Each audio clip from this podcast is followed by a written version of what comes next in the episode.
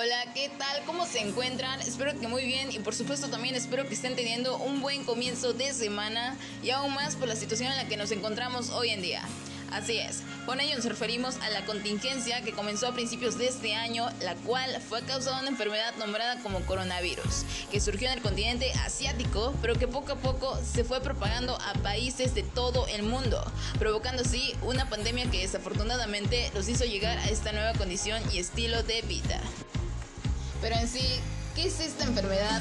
¿Cómo se transmite? ¿Qué clase de síntomas se presentan? ¿Cómo nos sentimos ante esta nueva y radical forma de vida? ¿Qué tipo de lineamientos o recomendaciones debemos de seguir al respecto? ¿Qué ha pasado incluso allá afuera en el mundo de la música y del espectáculo? Todo este tipo de preguntas, todas existenciales que en algún momento hemos llegado a tener e información base respecto al COVID-19 se darán a conocer el día de hoy para mantenernos al tanto y al margen de la situación, pero al mismo tiempo contando con una muy buena actitud y llevándonos muy bien con esta nueva modalidad. Así que sin darle más vueltas al asunto, arrancamos.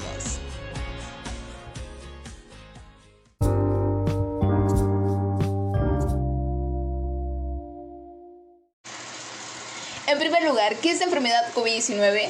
Como toda consecuencia tiene sus causas o un factor que lo provoca. En el caso de esta enfermedad se trata de un virus que apareció específicamente en China, pero después se fue extendiendo a todos los continentes del mundo, provocando así y dando lugar a una pandemia.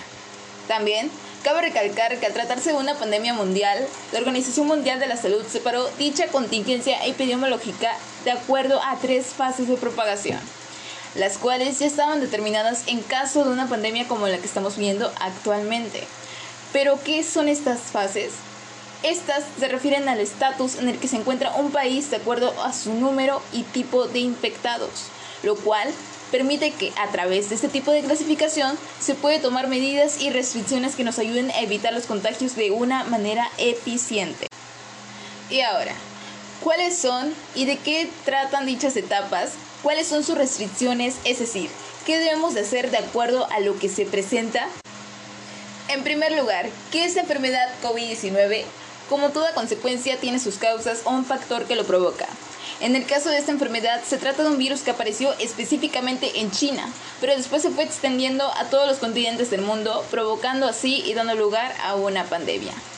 También Cabe recalcar que al tratarse de una pandemia mundial, la Organización Mundial de la Salud separó dicha contingencia epidemiológica de acuerdo a tres fases de propagación, las cuales ya estaban determinadas en caso de una pandemia como la que estamos viviendo actualmente. Pero, ¿qué son estas fases? Estas fases se refieren al estatus en el que se encuentra un país de acuerdo a su número y tipo de infectados lo cual permite que a través de este tipo de clasificación se puede tomar medidas y restricciones que nos ayuden a evitar los contagios de una manera eficiente. Y ahora, ¿cuáles son y de qué tratan dichas etapas?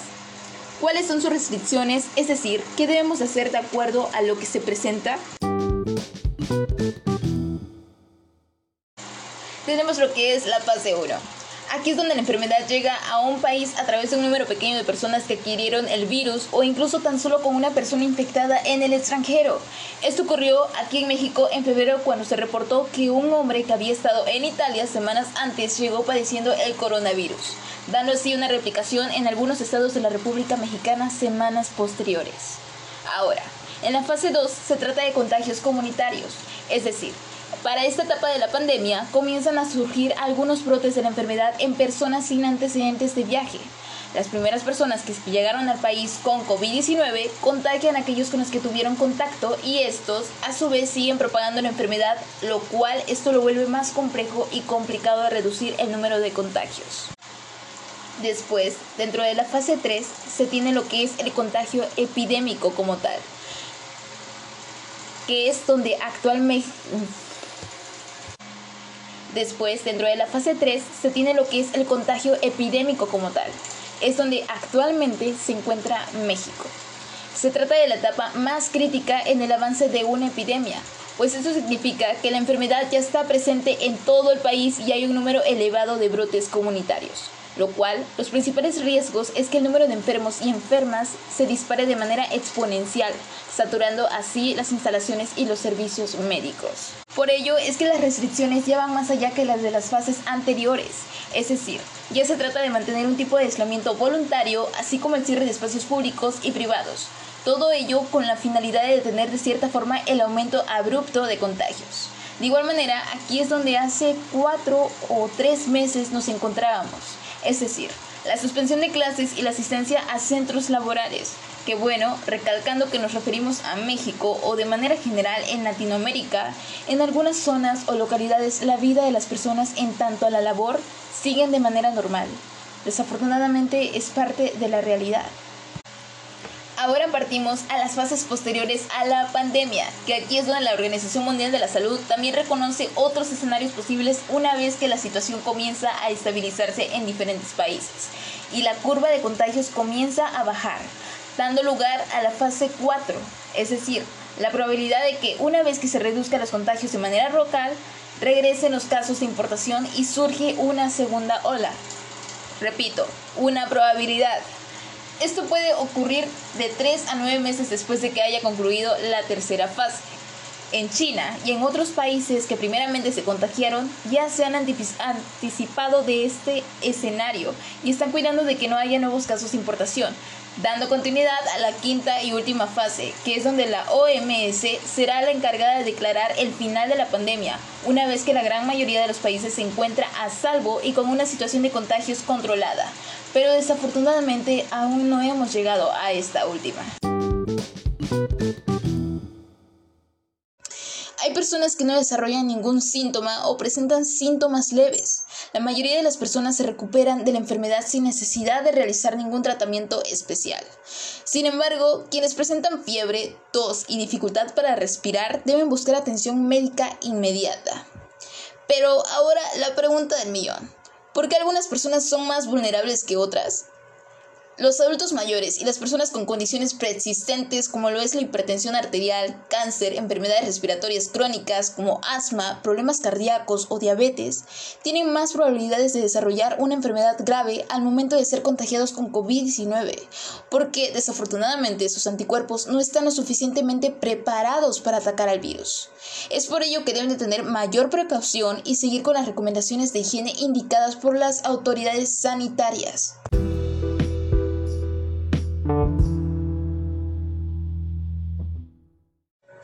Pero si hay algo que creo que no está por demás saber, se trata de la prueba diagnóstica, es decir, lo que va a determinar si la persona o el paciente padece o no de dicha enfermedad. En primer lugar, se toma una muestra del tracto respiratorio del paciente. De este se le añaden primers o moléculas diseñadas para conectar con el genoma del virus a estudiar, que bueno, en este caso estamos hablando del COVID-19. Y para esto se crean varias copias del material genético. Mediante esta técnica, la finalidad es generar múltiples réplicas de dicho material y bueno, cada copia de ADN emite fluorescencia, es decir, un caso positivo o con carga viral mostrará un incremento de esta. Uno negativo no lo hará. De esta forma es más fácil detectar el ADN, el, el ARN, perdón, viral. Y para esto se necesitan dos pruebas positivas para confirmar el caso. Es decir, para que esta dé positivo.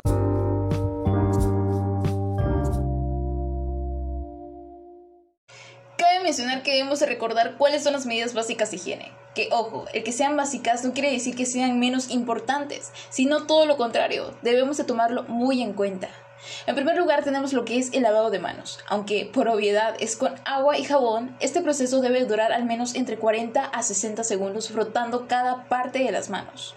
Otro punto es que al toser o estornudar debemos de cubrir la nariz y boca con un pañuelo desechable o con la parte interna del codo. Y si es en el caso de usar el pañuelo, después de su uso debemos desecharlo inmediatamente al bote de la basura.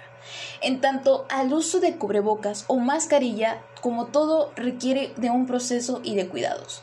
En este caso debemos de tomar en cuenta el que el colocarlo de una manera adecuada, no tocar la parte interna y algo muy importante es no compartirlo con alguien más. Y si debemos de quitarnos en algún momento, de preferencia hay que desecharlo de igual forma inmediatamente al bote de la basura. Y como último punto y muy importante es evitar tocarnos la cara, los ojos, la nariz o incluso la boca, ya que las manos tocan muchas superficies en todo el tiempo. Y sí, aunque esta acción es de manera instintiva, es recomendable usar guantes de látex desechables para que sea más fácil darnos cuenta de este impulso y así evitarlo.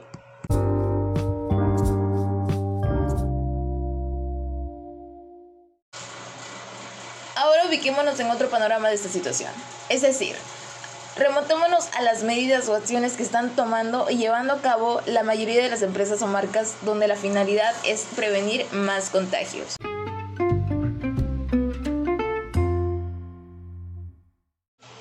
Algunas compañías decidieron cerrar por completo sus establecimientos y darle paso a modelos de venta vía online. Por otro lado, muchos han tomado medidas como la mejora de higiene y trabajo vía remota. Sin embargo, el Consejo Coordinador Empresarial CCE emitió algunas recomendaciones para que las empresas puedan continuar con su trabajo de manera normal, pero al mismo tiempo aplicando dichas medidas. Entre sus puntos tenemos lo que es suspender, reprogramar o realizar vía remota eventos, conferencias, foros, capacitaciones, todo lo que esté relacionado o implique contacto físico entre un número importante de personas. Algo muy recalcado es no saludar de mano ni beso, ni compartir alimentos ni utensilios en, durante la zona de trabajo. De manera que se fortalezcan las tareas de higiene en dichos centros y algo muy importante es la cancelación de viajes al extranjero, a excepción si se trata de un caso de necesidad que no se puede posponer. También recomendar a los trabajadores que tienen síntomas de enfermedad respiratoria quedarse en casa por al menos 14 días y si se trata de un caso confirmado de COVID-19, por lógica, este será enviado a casa. Es decir, se trata de establecer políticas flexibles para quienes trabajan en dichas empresas. Sin embargo, aquí es donde se debe de preparar la empresa para un posible aumento en el número de ausencias debido a enfermedades en los colaboradores y sus familiares. Así que por todo ello, en este tipo de casos en los que sea posible, se debe de recomendar establecer esquemas y horarios de trabajos flexibles, de manera que este sea conveniente para la misma empresa y su trabajador.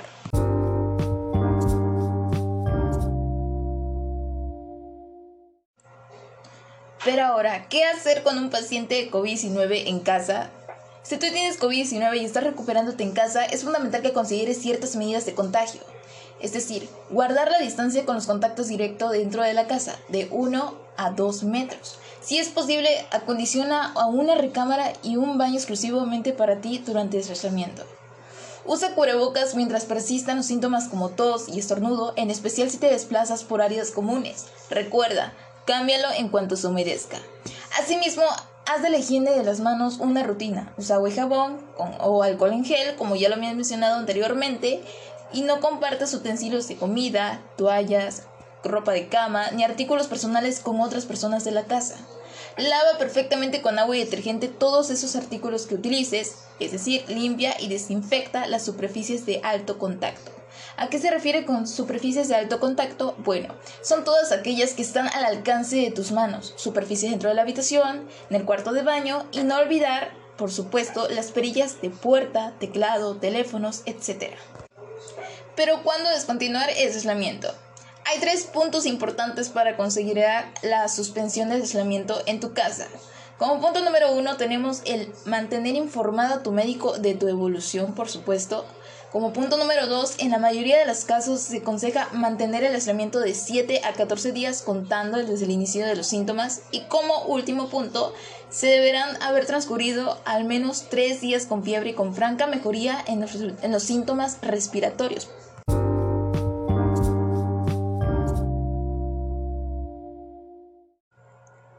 But now let's move on to how we feel about this radical change.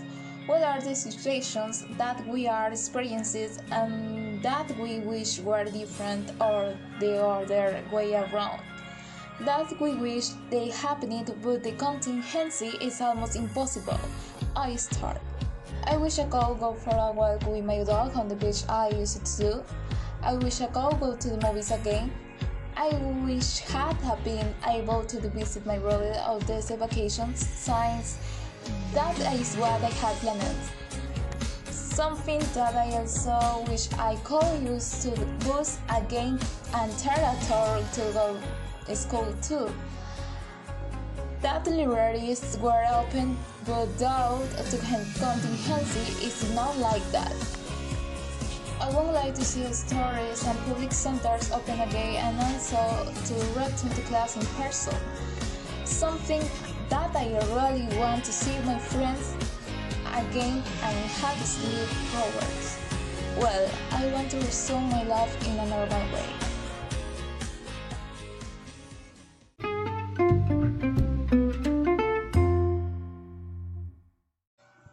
Muy bien, ahora vayamos a lo que es la industria de la música y del espectáculo.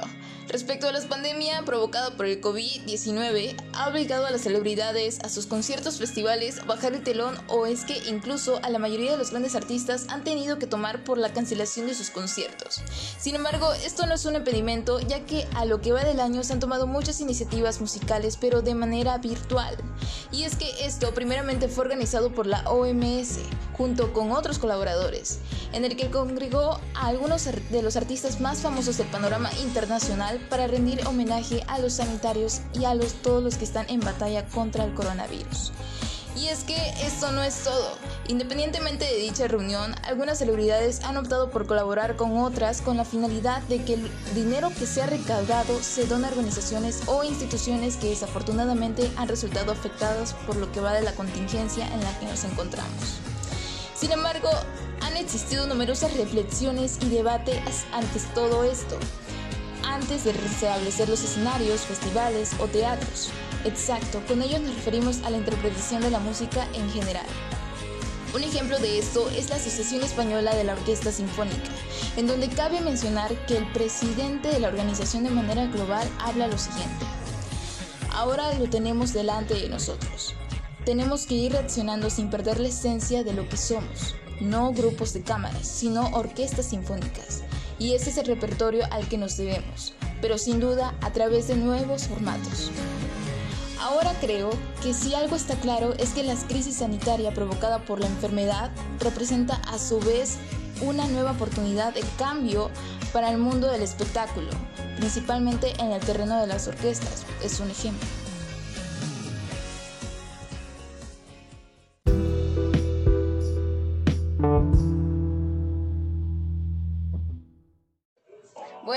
Como ya casi llega mi receso y pues por supuesto que lo usaré para comer, yo sé que no me preguntaron, pero desde que he iniciado esta contingencia sí que me he dado mis buenas comidas y lo mejor de todo a domicilio. Bueno, no exactamente a mi domicilio, sino a mi lugar de trabajo, pero ustedes me entienden. El punto es que la comida llega hasta ti sin la necesidad de salir de casa y bueno, de acuerdo a la situación en la que nos encontramos, claro que nos conviene a todos por el bien de todos. Así es, estoy hablándote de uno de los beneficios que otorga Uber Eats, además de sus exquisitos sabores en tanto su cocina. Así que no dudes más, Uber Eats es la mejor opción para ordenar tu comida, porque en ella encuentras lo que te gusta, pides, comes y repites. Ahora sí, sin más que decir, llegó la hora de despedirnos y que tenga una excelente tarde. Recuerda siempre, cuídate para cuidar a otros.